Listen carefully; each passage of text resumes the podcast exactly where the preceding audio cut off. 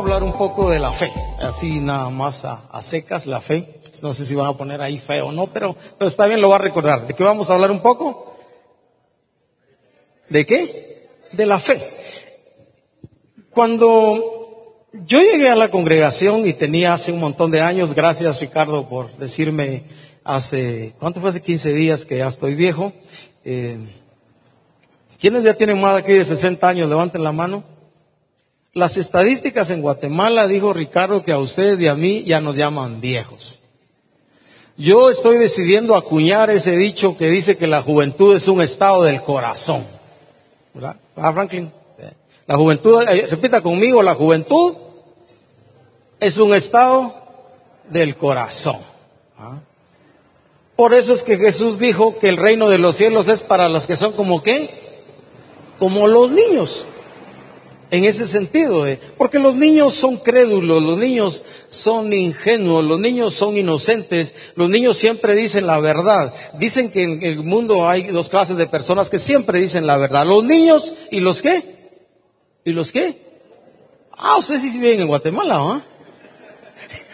Los niños y los bolos, dice aquí ya no hay bolos, ya todos no toman, nadie, de eso ya hace años nosotros lo dejamos, pero, pero los niños tienen esa particularidad, peculiaridad de creer lo que nosotros los niños les decimos o hacemos con ellos. Se suben a una, a una grada y le decimos tirate y el niño qué? Él, él cree, él no va a pensar, este viejo de sesenta y pico de años, como dijo Ricardo, o no como dicen en Guatemala, perdón, eh, no, me está engañando, está vacilando. Ellos se tiran. Y lo que más esperan, lo mínimo que esperan de la vida es que usted les reciba. Y hay uno que otro grande, eh, perverso y malo que deja que los niños se golpeen y entonces después le dice al hijo o al amigo, nunca confiese en nadie, le dice, ¿va? En nuestro caso, como hijos de Dios, nosotros necesitamos de alguna manera concebir desde que llegamos a una reunión. Yo llegué a una congregación por primera vez en abril, eh, jueves santo, ese sí recuerdo el día, no sé qué fecha era, de 1979. Fue la primera reunión a la que yo fui. Ahí cantaron, ahí aplaudieron. Yo no sabía qué estaban haciendo, no le atinaba. Pero Pedro, quien me llevó a la congregación, después me explicó algunas cosas. Aparte de que yo ya sabía que él estaba acercándose un poco más a Dios y yo vi el cambio en su vida, vi el efecto que creer en Dios que buscar a Dios, que congregarse en un grupo, el, cambio que operó en su vida, y entonces yo lo animé a seguir yendo porque quería que cambiara más. Yo pensé que yo no necesitaba ir, no, le dije yo estoy bien, pero después caí en la cuenta por convencimiento de Dios de que yo también necesitaba eso que Pedro estaba experimentando. Así que jueves santo de 1979 por primera vez me acerqué a un grupo y en ese lugar cantaron cosas que yo todavía sé, una de esas canciones, los que recuerdan mi amigo Jesús, ¿la recuerda? Quiero cantar una linda canción para aquel que mi vida cambió, quiero cantar una linda canción para aquel que me transformó. Es mi amigo Jesús, es mi amigo Jesús, Él es Dios, Él es Rey, es amor y verdad. Y esa canción cantada en uno de los momentos del tiempo de cánticos, significó para mí descubrir ahí en mi interior que eso era lo que yo necesitaba buscar a Dios, creer en Dios, confiar en Dios. Y la Biblia enseña que la vida cristiana, hablando de nuestro peregrinaje terrenal, voy a cumplir 66 años este año, ahí le digo cuándo es mi, eh, mi celebración, mi cumpleaños, dos meses después que haya pasado, y si usted quiere todo. eso, ¿cómo, le, ¿cómo cuesta eso de reconocer cuando uno cumple años, verdad? Pero bueno, eh, este peregrinaje terrenal, nuestro empezar con Dios y nuestro estar hoy aquí y hasta el día que Dios nos llame a su presencia, si es que él, Jesús no viene por segunda vez, nuestro peregrinaje, nuestro caminar, nuestro estar en la tierra, nuestro estar en la familia, nuestro estar en el trabajo, nuestro vivir en esta nación, donde quiera que vayamos, debe ser una vida caracterizada por la fe por la confianza en Dios. Podemos pensar en la fe como ese elemento que nos permite, ese, si queremos ponerlo así, sentir en el interior, un buen sentir de que confiamos en Dios, de que descansamos en Dios, de que esperamos en Dios. Fe en ese sentido, pero fe también puede ser traducido como fidelidad y constancia. Creemos, confiamos en Dios, pero esa creencia y esa confianza nos anima, nos impulsa a perseverar a pesar de las crisis. Esta semana, eh, hoy ya una de mis familiares está saliendo de una crisis que pasó hace un mes y piquito con una gripe, luego le volvió a repetir. Y en un momento en el que uno se enferma de nuevo, eh, algunos dicen aquí en Guatemala, es otro dicho popular aquí, traspatada, pescozón, ¿verdad? Eh, parece que a mí me está cayendo todo lo malo. Entonces volvió a repetir la gripe que tenía, entonces ya se afligió un poco más. Ahora sí hablamos con médico. La primera vez esta, mi familia, pariente no tomó nada de medicina porque eh, eh, esta persona de mi familia acostumbra que le pase, que le fluya para que después salga y no le repita. Pero le repitió, entonces ya se preocupó un poco. Entonces ya le pidió permiso para llamar al médico, llamamos al médico y ya hoy está en su ¿qué? cuarto día de tratamiento de un poco de antibiótico pedimos a Dios, oramos a Dios, descansamos también en lo que la medicina puede hacer en nuestra, en nuestra vida, en nuestro cuerpo, porque usar medicina no es falta de fe, a veces lo necesitamos. Pero de principio a fin, en medio de esas crisis de la vida y de ver a nuestra familia o nosotros mismos sufrir si estamos padeciendo de alguna dolencia, no es fácil. Pasamos crisis en la vida. Eh, casi que podríamos decir y acuñar otro dicho que las crisis y las situaciones difíciles están, son parte de la vida. Bueno, si pensamos en algo que dice la Biblia, Jesús mismo dijo, uso sus palabras, en el mundo tendrán que dijo, aflicción. Entonces, bienvenidos a la vida cristiana, al cristianismo real. Jesús dijo, en el mundo tendrán aflicción, pero luego les dijo, confíen. Dijo, yo he vencido al mundo. ¿Qué quiere decir eso? Que en Cristo, que en Dios, que con confianza, que con fe, se pueden pasar los momentos difíciles de la vida sabiendo, entendiendo que Dios está allí. Nada más real en la vida que Dios. Él es más real que usted y yo porque Él nos hizo. Él es más real. Pero nos cuesta creerle, nos cuesta confiarle. A veces decimos es que siento o decimos, pensamos, sentimos que Dios nos abandonó. Dios jamás nos abandona. Ni aun cuando estaba yo muerto en delitos y pecados, Dios me dejó, porque la Biblia después yo descubrí que decía, Dios anda, Jesús anda buscando lo que se había perdido y yo me había perdido desde que nací. Los malos, dice un salmista, los impíos, usa esa palabra, se apartan desde la matriz.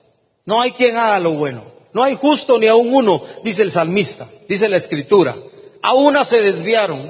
buscamos cualquier camino menos los de Dios.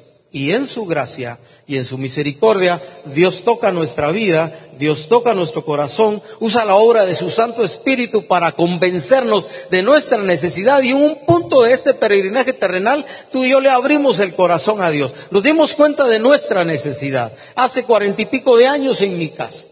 Y le dije a Dios en mi cama, porque no fue en una reunión, Dios si lo que me dijeron es cierto que quieres perdonarme todos mis pecados, no abrir mi boca, lo dije en mi corazón, yo, yo le dije Dios perdóname, Dios ayúdame. Y ese fue el momento en el que tomé una decisión de reconocer a Jesús como el quien perdona los pecados, como el que resucitó de los muertos para ofrecerme vida eterna. Y ahí empezó un proceso que dura hasta hoy de creerle y confiar en Dios. Le digo a muchos, cada día le creo más a Dios y dudo menos, porque todavía tengo luchas en mi corazón.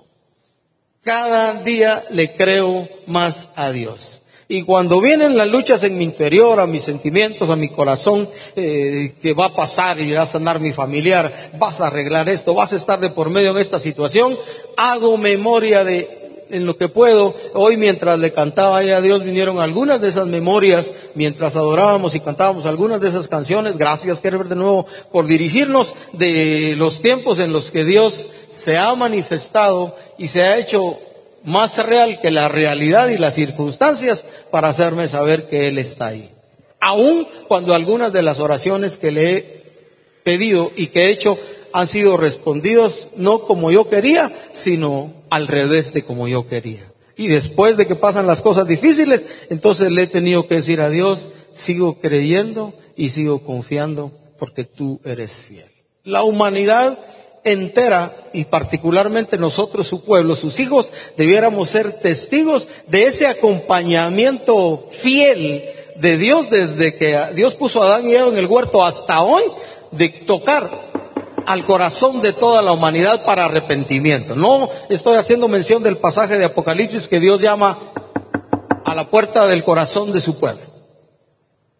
Estoy hablando del llamado de Dios a toda la humanidad al arrepentimiento, porque la escritura nos enseña que Dios no quiere que ningún ser humano perezca, es decir, en la eternidad estén separados de Él, sino quiere que todos procedan al arrepentimiento. La humanidad ha sido acompañada por Dios. Israel, mientras oigo los audios, acabamos de pasar el libro de jueces, estamos ahorita en otro de los libros de la Biblia y los líderes de Israel, el pueblo de Israel, con frecuencia, yo diría con mucha frecuencia, a veces nos pasa así a nosotros también, se alejaron de Dios. Y en lugar de caminar en lo que Dios quería, escogieron sus propios caminos y pagaron el precio caro que se paga por alejarse de Dios. Yo he aprendido a través de la vida que aún siguiendo, tratando de seguir a Dios, lo mejor que se pueda, todavía sí hay momentos difíciles para el corazón. Pero la diferencia es saber que Dios está tomando nuestra mano y que Él no nos va a soltar porque Él ofreció, Jesús dijo, estaré con ustedes que todos los días hasta que el fin del mundo. Y Jesús es fiel. Quiero leer un pasaje en el libro de Hebreos, recordando un poco la necesidad, de capítulo 12, voy a leer, creo que son tres versículos. Nada más. Recordando la necesidad que tenemos en esto que la Biblia llama una carrera. Por cierto, hoy en la mañana fue la carrera de las rosas, ¿es verdad? Espero que no haya sido obstáculo. A mí por poco no me dejan entrar al asfalto ahí cuando bajé de la casa, pero gracias a Dios al que iba adelante de mí lo dejaron pasar, entonces yo paso después. Dije, si no, aquí le recrimino al policía que porque a él sí y a mí no. No, no pensé así, me dejó pasar y ya me vine tranquilo. Una carrera en la que yo pensé que salía a las ocho, había entendido ese horario, después supe que salió a las siete, pero a los minutos de haber salido, de verdad, veinte, veinte y pico minutos, ya estaban tronando las ambulancias por el naranjo, los, la policía, y luego pasan en la cuarta calle de Ciudad Vieja agarrando para San Pedro, porque iban los primeros. Esos que hacen como un minuto y medio, un minuto cuarenta y cinco por kilómetro más o menos son, ¿verdad? Dos minutos por kilómetro, ¿cuánto es lo que hacen los más rápidos? Por ahí es el promedio, ¿verdad? ¿Cuánto, Ángel? Como dos minutos, un poquito menos, ya cuando sacan el promedio. Esos cuates, mi respeto a usted. Ahí van los primeros. ¿Por qué? Porque creo que dan pisto. Algo, dan pisto. ¿En cuánto dan de dinero? Ah, voy a correr el otro año, diez mil. Por diez mil, sí diez mil y el segundo no sé qué, pero imagínense ganar la carrera de los 21K de la antigua. Compiten para ganar y la Biblia dice en otro pasaje que vamos a leer que ellos corren para ganar una corona corruptible. Diez mil quetzales. Usted y yo no los gastamos a la vuelta de la esquina, ¿o no es cierto? No, ¿verdad? Sí los cuidamos. Bueno, nueve mil nos quedarán después de diezmar si ganamos. Bueno, una carrera y la Biblia, Dios, un escritor bíblico, compara la, vida cristiana a una carrera, a una competencia, en la que la idea no es ganarle a todos, sino llegar bien. A diferencia de las carreras normales en que se compite para ganar un premio que después se apolía, ahorita me vino a la mente que cuando yo estuve en Estados Unidos en el Instituto Bíblico hubo una caminata que después la convirtieron en maratón y después decidieron dar premios. La idea original era recolectar dinero para un retiro de jóvenes, pero después un, empresario de la congregación en Estados dijo, yo doy tres trofeos, dijo, para que sea competencia. Y salimos contra reloj. Y, y yo apenas entrenaba ocho kilómetros tres veces a la semana, creo que aumenté a diez, pero era 21 kilómetros. Yo nunca pensé ganar, pero le cuento que gané. Ahí tengo el trofeito que gané. Pero viera al día siguiente levantarme a usted de la cama. Tuve que bajar dedo por dedo poquito. Masajearme, porque nunca había corrido 21 kilómetros. Y yo dije, si llego a la congregación y no danzamos, nos va a caer.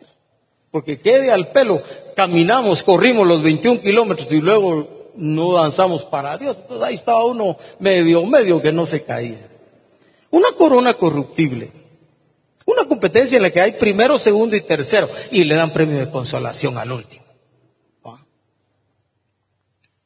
Pero en la carrera cristiana, en la vida cristiana, el asunto es competir contra nosotros mismos. Entonces, el escritor de Hebreos dice, por tanto nosotros, haciendo referencia a los testigos que hay en Hebreos 11, teniendo en derredor nuestro tan grande nube de testigos, esos que algunos llaman héroes de la fe, pero pues gente de fe, común y corriente como usted y como yo, llamados por Dios a ciertas cosas en la vida, se mantuvieron firmes y fieles a Dios y entre comillas parecieran, dice la Biblia, que son nuestros testigos y que nos acompañan en esta carrera. Dice, teniendo todas esas personas que ya corrieron la vida para Dios, vida de fe antes de Cristo y luego el cristianismo de Jesús para acá, teniendo toda esa nube de testigos nos da estos consejos. Despojémonos de todo peso Despojémonos del pecado que nos asedia. Mire, el peso es para llevarlo un tiempo. Hay algunos que entrenan que para poder resistir más se ponen mochilas con peso, ¿verdad? Y la usan para hacer más ligero después su carrera cuando ya no tienen la mochila. Pero el consejo que da para caminar en la vida es cualquier cosa que estorbe nuestra vida, que esté de más en nuestro interior, en nuestro corazón, que nos aflija, que nos oprima, que está de más y que no nos está permitiendo caminar, correr bien en la vida cristiana, tenemos que echarlo fuera de nosotros porque es más fácil correr sin nada de más en el corazón. ¿De qué estamos hablando aquí? De amarguras, de tristezas, de resentimientos, de esas, esas cosas que afectan tanto en la vida, de heridas que tienen que sanar para que usted y yo estemos libres en nuestro corazón, tener paz y caminar en Dios de una manera correcta. El perdón que tanto nos cuesta. Porque la gente nos hiere por aquí y por allá. La gente nos baja el cuero. No, aquí no va, por allá. ¿Ah? Por allá. Despojémonos de todo peso y del pecado que nos hace. Cualquier cosa lucha el corazón. Yo estoy consciente de mis crisis y de mis luchas permanentemente, de mis tentaciones. Tanto como que vivo dentro de este cuerpo que se llama también parte de Enrique Rojas. Es una lucha continua. Y tenemos que echarlo fuera. Despojémonos de todo peso, del pecado que está ahí tratando de seducirnos de la tentación. Y luego dice, y corramos con paciencia la carrera que tenemos por delante. Esto de paciencia es la capacidad de sufrir largamente en la vida. Paciencia se dice así, paciencia. No se dice, teneme paciencia. no paciencia caminar, caminar. Estaba, ahorita me vino a la mente un cuadro que hace algunos años cuando estábamos allá en la antigua Tavía, hacíamos domingos familiares y se decidió hacer una maratón que se circuló el, allá donde estábamos para un área que había para no estar en ningún lugar de tráfico. Pero los primeros que salieron, salieron como que eran toros de ahí, de esos de San Fermín, de España, usted. Era, no sé si eran dos o tres vueltas las que pusieron. Yo no corrí. Entonces ese que salió primero, ¿para que le cuento toda la distancia que le sacó a los demás? Pero ya la segunda vuelta no aguantó, se quedó sentado, le cuento. Un mi pariente. Futbolista. Se salió, pero ya no aguantó. En cambio, los que iban despacio, dieron las tres vueltas y le ganaron. Porque el ritmo de la vida cristiana lo pone Dios naturalmente en nuestra vida pero Él está siempre con nosotros. Si, si una garantía usted y yo podemos tener en nuestro diario caminar, nuestro cada día como hijos de Dios, es el acompañamiento de Dios. Tanto que en el nuevo pacto lo que Dios hizo fue meterse a nuestro corazón. Así que usted y yo nunca tenemos que preguntar dónde está Dios en esta crisis. No, lo tiene dentro, le cuento por el Espíritu Santo. Todo Dios. Toda la plenitud de Dios está en su interior y está en mi interior. Todo Dios. El salmista escribió, alzaré mis ojos a los montes en su tiempo, porque él era así, ellos miraban a Dios en las alturas. Y por supuesto los, el pueblo de Israel lo tenía en el tabernáculo de Moisés, en la tienda de David después, en el templo de Salomón después. Pero en nuestro caso, Dios hizo de nosotros, de ti y de mí, su casa, su morada, su habitación. Un privilegio contar con Dios dentro de nosotros hasta que nos muramos. Y nunca sale de nosotros y nunca se va, a menos que apostatemos de la fe. Y corramos con paciencia la carrera que tenemos por delante. Versículo 2. Formas de caminar, formas de correr en la vida cristiana, puestos los ojos en Jesús. Viendo hacia Dios siempre, porque Él es el autor y consumador de la fe. ¿Y qué fue el ejemplo que hizo Jesús? Dice que por el gozo puesto delante de Él, sufrió la cruz, menospreció lo propio y se sentó a la diestra de Dios. ¿Sabe cómo es más fácil pasar las crisis de la vida? Viendo a Dios, considerando el plan de Dios, considerando que Dios es bueno, sabiendo que Dios está ahí, sabiendo, como dice Pablo también en la carta a los romanos, que todo nos ayuda a bien. Yo acostumbro cuando me vienen crisis a la vida, primero no le, obviamente no quisiera tener crisis, pero acostumbro desde hace muchos años ya no pedirle a Dios que me las quite sino le pido que me ayude que tengo que aprender. Porque si no aprendo una lección de esa crisis va a tener que venir otra porque Dios quiere enseñarme algunas cosas. Dios es así siempre. Él siempre nos está enseñando. Y si todo ayuda a bien a los que aman a Dios, yo creo, he tratado de amar a Dios con lo mejor que tengo de mi vida, con mi corazón. Entonces quiero aprender. Y una vez aprendí a la lección, le digo, bueno, si esta es la lección, pues está bueno. Ahorita me vino a la mente un cuadro, una crisis que pasé, una lucha en mi vida, los primeros años de mi cristianismo, y ya había pedido una cita con Ronnie porque no le atinaba cómo salir, una lucha que tenía en mi interior, no sabía qué era lo que me estaba molestando. Algunos llaman a eso los dardos encendidos del maligno, que no sabe uno qué está pasando, pero tiene crisis, y pedí una cita con Ronnie, quien fundó la congregación, para hablar con él. Y esa tarde, antes de ir con Ronnie, pasé de un abogado, y como siempre me ha gustado leer un poco, ahí leí un poco de las revistas Selecciones, los que la conocen creo que todavía salen, las revistas Selecciones, mi hermano la coleccionó por años, yo leí un montón de esos, me gustaba leer La risa remedio infalible. Y también vocabulario para aprender algunas palabras. Y el tema final del libro que siempre, de la revista que siempre es un artículo grande basado en una historia real. Y leyendo algo ahí, pasé por una historia que estaban contando donde el escritor usó un versículo de la Biblia y decía, todo es posible al que cree. Y en ese momento, ni me pregunte que todo es posible al que cree. Algo se alumbró en mi interior, algo pasó en mi corazón y eso que percibía y sentía, porque literalmente lo percibía en mi interior como una lucha, ¡pum! desapareció. Como por arte de fe, no de magia, hoy, como por arte de fe. Todo es posible al que cree. Entonces ya cuando llegué, Rory, pase adelante, Kike, ¿qué le está pasando? Ya nada le dije. Y entonces le conté, ah, qué bueno, me dijo, y creo que me invitó a tomar café y no sé qué más cosas. Ronnie siempre fue muy amable en ese sentido, siempre nos recibía en su casa. Todo es posible al que cree. Puestos los ojos en Jesús. Puestos los ojos en Dios. Confiando permanentemente en Dios y en la realidad de su presencia en nuestra vida y la verdad de su palabra. Dios, dice la Biblia, no es que hombre para que qué, para que mienta, ni hijo de hombre él es Dios. Y lo que Él dijo, lo que Él dice, lo cumplirá. Punto. Es más, hay un pasaje que el escritor bíblico dice, aunque usted y yo, aunque nosotros seamos infieles, que dice, Él permanece fiel porque no va a negarse a sí mismo. Es un Dios de palabra. El autor y consumador de la fe, el cual por el gozo puesto delante de él sufrió la cruz, menospreció lo propio y se sentó a la diestra del trono de Dios. Y entonces el escritor termina, termino yo leyendo el versículo 3, dice en esa parte, considerad a aquel, consideren a Jesús dice que sufrió tal contradicción de pecadores contra sí mismo. Es decir, él estaba pagando un precio que no tenía que pagar. Él estaba muriendo en la cruz, no tenía que morir. Él no hizo absolutamente nada para mecer ni una sola patada de las que le dieron, o una escupida de las que le tiraron, un escupitazo de lo que le tiraron.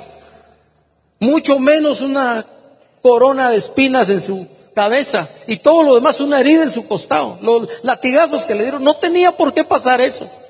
Absolutamente nada. Era, era, una contradicción completa. El justo por los injustos, el santo por los pecadores. Sin embargo, lo hizo por amor. Y entonces, si nosotros vemos a Jesús, todo lo que él pasó, entonces dice que nuestro ánimo no se va a cansar hasta desmayar. En otras palabras, Dios reconoce, el escritor bíblico reconoce que sí pueden haber momentos de flaqueza en la vida. Pero no debemos cansarnos hasta desmayar, sino debemos cobrar ánimo en medio de la debilidad. Porque Dios dice también en el Antiguo Testamento, multiplica las fuerzas del que no tiene qué? Ningunas. Estas son las matemáticas de Dios, no las nuestras. Atrásese conmigo un poquito a Hebreos 11. Ahí sí está en su Biblia, o van a poner ahí Hebreos 11, vamos a leer del 1 al 6. La fe, confiar en Dios, creer en Dios, ser fieles a Dios, sabiendo que Dios es fiel también. Y en Hebreos 11 se nos describe lo que ya sabemos de qué es la fe, ¿verdad? Que parece un trabalenguas. Pero la fe es confianza. Es pues la fe, dice, la certeza, ayúdeme, de lo que se espera. La convicción de lo que... Es decir, que por la fe esperamos que nuestros milagros ocurran, que las enfermedades se vayan, que las crisis se solucionen que nuestros parientes nos perdonen cuando les pedimos perdón. La convicción de lo que no se ve. La Biblia no dice que Dios hizo las cosas de la nada, como dicen algunos.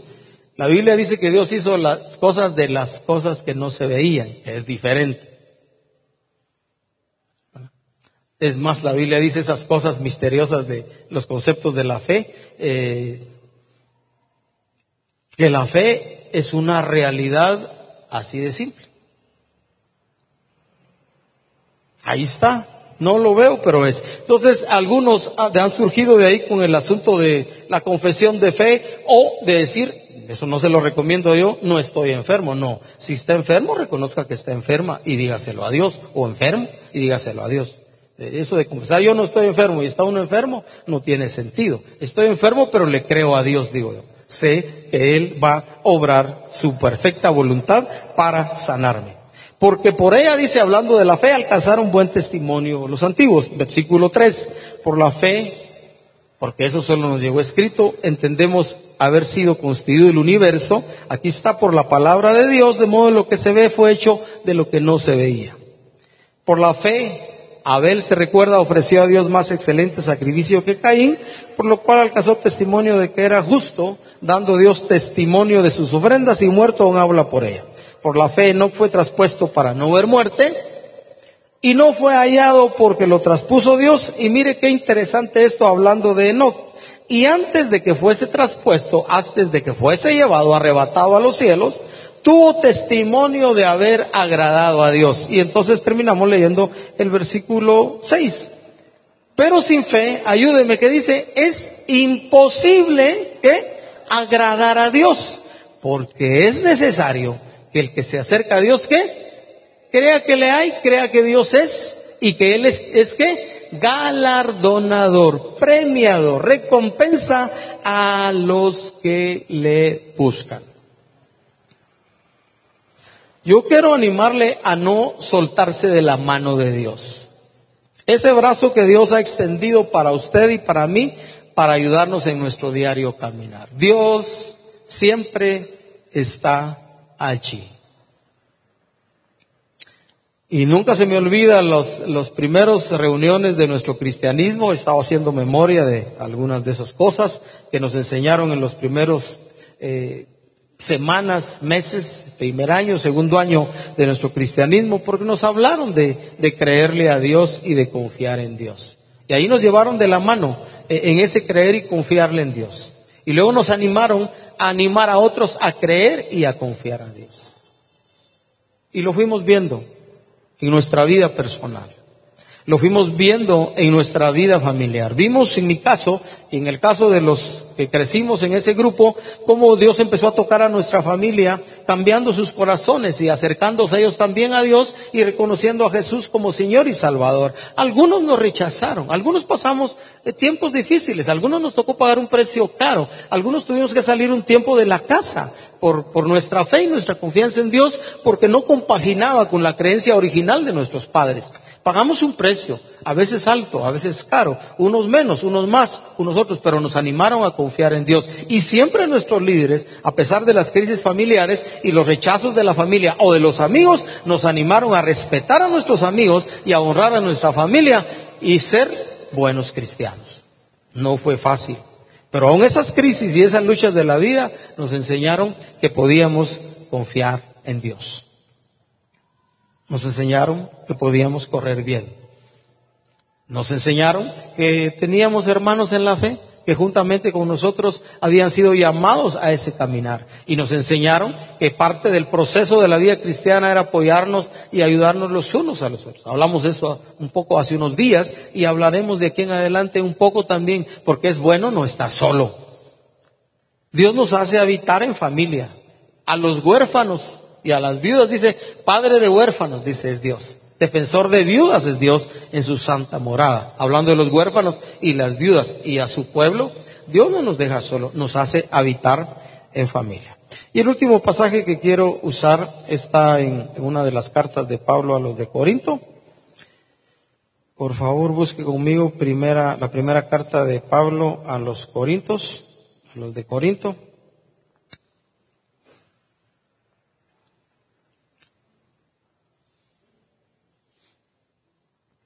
Capítulo 9 y vamos a leer los, hasta el 27 al final. Hoy en la mañana que mencionábamos de nuevo la carrera con alguien, mencionaban, me hablaron el nombre de un señor que, que corrió la maratón y que hace apenas dos, tres meses pasó una crisis con una enfermedad, con una operación. Y me alegró que él estuviera corriendo de nuevo esa maratón porque hace dos, tres, cuatro meses la familia está hablando que probablemente saber si lo iban a poder tener más tiempo y, corrió la maratón. Es creyente. Y entonces dice en 1 Corintios eh, 9:24 Pablo, 1 Corintios 9:24, ahorita lo van a poner, va a aparecer ahí. Muchas gracias, ahí está. Pregunta Pablo, ¿no saben que los que corren en el estadio, todos a la verdad corren, pero uno solo se lleva el premio, eso es lo natural, ¿verdad? Y entonces anima a los creyentes de Corinto, corran de tal manera que lo obtengan. Y luego dice, todo aquel que lucha, de todo se abstiene. Hay que hacer ejercicio, hay que entrenar, hay que llevar una dieta, hay que hidratarse bien y todo lo que tienen que hacer los atletas para tener una forma para caminar. La Biblia lo compara a usted y a mí, hombres y mujeres creyentes en Dios, atletas que debemos abstenernos de todos, que debiéramos estar en forma todos los días de la vida para caminar bien, para que cuando vengan las crisis y las luchas de la vida podamos enfrentarlas bien. ¿Por qué? Porque estamos en forma. Porque no estamos, ya nos despojamos del peso, ya nos despojamos del pecado que nos asedia. Entonces, como buenos atletas nos obtenemos de todo. Los que corren en una competencia para un premio, dice, para recibir una corruptible, pero nosotros, dice el 25, una corona incorruptible y es para todos. Aquí el premio es para todos los creyentes. Nosotros, dice Pablo, todos los creyentes vamos a recibir una corona incorruptible. Entonces Pablo dice, así que yo, como creyente, él era apóstol y maestro, servidor de Dios, pero así que yo como creyente de esta manera corro, no como a la aventura, a ver qué pasa. Yo, yo me, hablando de deporte, siempre me gusta participar en algunas cosas, pero quiero ganar. Ah, es que lo bueno es hacer deporte. No, si hay competencia hay que ganar. Y si uno pierde, hay que aprender a perder y perder bien. Tranquilo, ¿va? Pero si se mete a jugar algo, gane. Yo me meto a una chamusca y usted está en mi equipo, le mi chavo, vamos a ganar. No, que mira que los demás son buenos, no. Entonces te pongo en la banca, le digo yo, porque aquí queremos mentalidad ganadora. Ya después que perdimos, muchachos, perdimos gracias a Dios porque de eso se trata, ¿verdad? Así que Pablo dice, yo no corro como a la aventura, a ver qué pasa. De esta manera peleo no como quien golpea al aire, sino que golpeo mi cuerpo, lo pongo en servidumbre, no sea que habiendo sido heraldo para otros, anunciador de otros, yo mismo venga a ser eliminado. Pablo dice, he servido, he predicado, he enseñado, nos estaba escribiendo algo que usted y yo usaríamos, pero yo de todas maneras, hasta que muera, dice Pablo, está diciendo aquí, voy a mantenerme en forma porque yo no quiero ser eliminado habiendo ayudado a otros a encontrar el camino y después ellos van a recibir la corona corruptible porque yo no. Hay otro pasaje donde Pablo dice, y he peleado la buena batalla, me está guardada la corona que me dará no solo a mí, dice, sino a todos los que qué, que aman su venida. ¿Cuántos amamos su venida? ¿Ah? Yo quiero que se tarde para que más gente sea salva, pero amo su venida. El reino eterno donde vamos a estar con Dios. Y mientras eso llega, el Dios de lo imposible, el Dios de lo imposible está con nosotros. Y por eso lo adoramos. Y esas canciones, esas letras debieran animarnos, debieran apoyarnos sabiendo que así es. El Dios de lo imposible es nuestro Dios. El Dios de lo imposible mora en tu corazón y mora en mi corazón. ¿Cómo dice Filipenses 4.13? Ayúdeme. Filipenses 4.13, que es bien sencillo. Todo. Repítalo así con convicción. ¿Ah? No dice todo lo puedo en otros, no. Todo lo puedo en Cristo quien me fortalece. Todo. ¿Y todo cuánto es? Bien traducido al español, todo es que todo. No hay nada que usted y yo en el nombre de Jesús, por el poder de Dios, con la verdad de la palabra, no podamos enfrentar. Todo lo podemos en Cristo que nos fortalece. Por favor, póngase de pie con toda libertad. Y yo quiero animarle ahorita a un momentito de, reflexión y meditación en su corazón y que con toda libertad, si hay inquietudes, si hay dudas en su corazón en cuanto a esto, en cuanto al otro, cualquier cosa que le esté marcando ahí que, que pareciera, yo eh, algunas cosas le cuento como digo yo, saber qué va a hacer Dios ahorita. Porque hay algunas cosas, mire, esto del, lo quiero mencionar así en un minuto, esto de las elecciones tiene a los guatemaltecos en una encrucijada, ¿no es cierto? ¿Sabe qué digo yo? Así con esperanza y fe, a ver qué va a hacer Dios en medio de todo esto con nosotros, su pueblo porque la verdad que Dios es soberano. Y si Él quiere usar a uno de estos dos candidatos para bien suyo y para bien mío en la fe, nos va a servirle cuento, aunque parezca raro. Hay un hombre en la Biblia, ¿verdad? Que Dios llama, así dice Dios a Ciro su ungido. Y era un rey que no era de Israel. Y lo llama su ungido. Lo llama mi escogido. Y sabe que ese rey Ciro le tocó en el momento oportuno cuando se cumplió el juicio de Dios sobre su pueblo Israel, porque estuvieron 70 años cautivos en Babilonia porque no le creyeron a Dios y porque Israel fue idólatra. Las tribus del norte primero y luego Judá, las tribus del sur fueron llevados cautivos. 70 años determinó Dios como parte de su amor a Israel, porque aún en el juicio vemos el amor de Dios para que estando cautivos 70 años aprendieran en cautiverio que eran el pueblo del único Dios. Qué triste ir al cautiverio para aprender que eran el pueblo del único Dios, cuando Dios les había dicho que no se hicieran ni imagen ni cosa semejante y un montón de cosas más que el pueblo de Israel pecó contra Dios. ¿Cómo estamos tú y yo? ¿Es Dios nuestro, el único Dios verdadero? ¿O vamos a, Él va a tener que usar su juicio como expresión máxima de su amor para que nos volvamos a Él en arrepentimiento? Yo le digo a Dios, por favor, Señor, que no sea necesario. Hubo un momento en la historia de, la humanidad en el que un escritor bíblico dice, y busqué, hablando palabras eh, que el profeta pone, el escritor pone en boca de Dios, y busqué entre ellos un hombre que hiciera vallado a favor de la tierra y que se pusiese en la brecha delante de mí a favor de la humanidad, a favor de la tierra, para que yo no la destruyese. Y tristemente el escritor tuvo que poner, y no lo hallé. Y entonces dice, se encendió mi ira contra ellos. Que no nos pase así. una nación, Guatemala, a la que Dios ha amado a través de la historia, porque por su misericordia y su gracia, tú y yo tenemos la libertad hoy, después de muchos años de opresión en que en esta nación no se podía predicar el Evangelio, de reunirnos con toda la libertad del mundo. Y que así siga. Y si viene crisis y viene lucha, bienvenida sea si eso nos afirma en el Señor. señorita. Vamos a cantar Dios de lo imposible. Yo quiero animarte antes de cantar a unos dos, tres minutos de reflexión ahí en tu corazón y que le digamos a Dios, nos volvemos a ti, Señor. Nos volvemos a ti porque te necesitamos. Señor, alguien le dijo a Jesús, cuando Jesús le preguntó, ¿crees que puedo hacerlo? Y esta persona, dice el escritor bíblico, le contestó Jesús, creo. Y luego le dijo, ayuda a mi incredulidad. Y nosotros hoy te decimos con libertad que creemos en ti, pero también te pedimos que nos ayudes en nuestras incertidumbres. En esos momentos de lucha del corazón, en la que las crisis y los momentos difíciles o el que no ocurran las cosas que quisiéramos que ocurrieran, no pasan y que luchamos en nuestro interior. Hoy nos volvemos a ti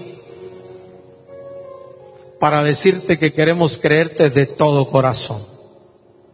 Hoy nos volvemos a ti para decirte que queremos ser de una pieza, Señor, creyéndote, confiándote, sabiendo que eres fiel y esforzándonos nosotros también en ser fieles a ti y caminar esta vida a la que nos llamaste, Señor, esta carrera con fe y con confianza, viendo a Jesús, viendo su ejemplo, viendo su entrega, viendo su amor, viendo esa gracia y misericordia que Él prodigó para cada uno de nosotros, pagando en la cruz y en su cuerpo, sufriendo todo ese sufrimiento por amor a nosotros, ofreciéndonos perdón.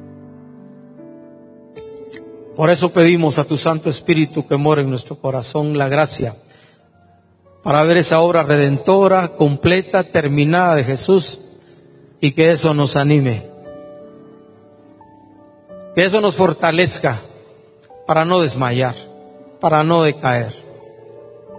Y en los momentos de crisis y luchas del corazón, volvernos a ti con todo nuestro corazón y decirte, aquí estoy porque creo, aquí estoy porque espero en ti, aquí estoy porque sé que eres fiel. Perdónanos, Señor, con nuestras incertidumbres. Perdónanos con nuestras luchas. Aprovechamos este tiempo también para echar de nuestros hombros cualquier peso que llevemos en la vida y que es innecesario. Señor, cualquier cosa que nos esté estorbando, cualquier pecado que nos esté estorbando caminar y ser fieles a ti, hoy renunciamos a él, hoy te pedimos perdón. Porque queremos, Señor, caminar, correr con libertad en esta vida, cada día, en los lugares donde estamos, siendo fieles a ti y siendo un testimonio para los que nos rodean de tu presencia y tu misericordia y tu gracia y tu amor que has derramado abundantemente en nuestros corazones por el Espíritu Santo que nos diste. Dios de lo imposible, te adoramos.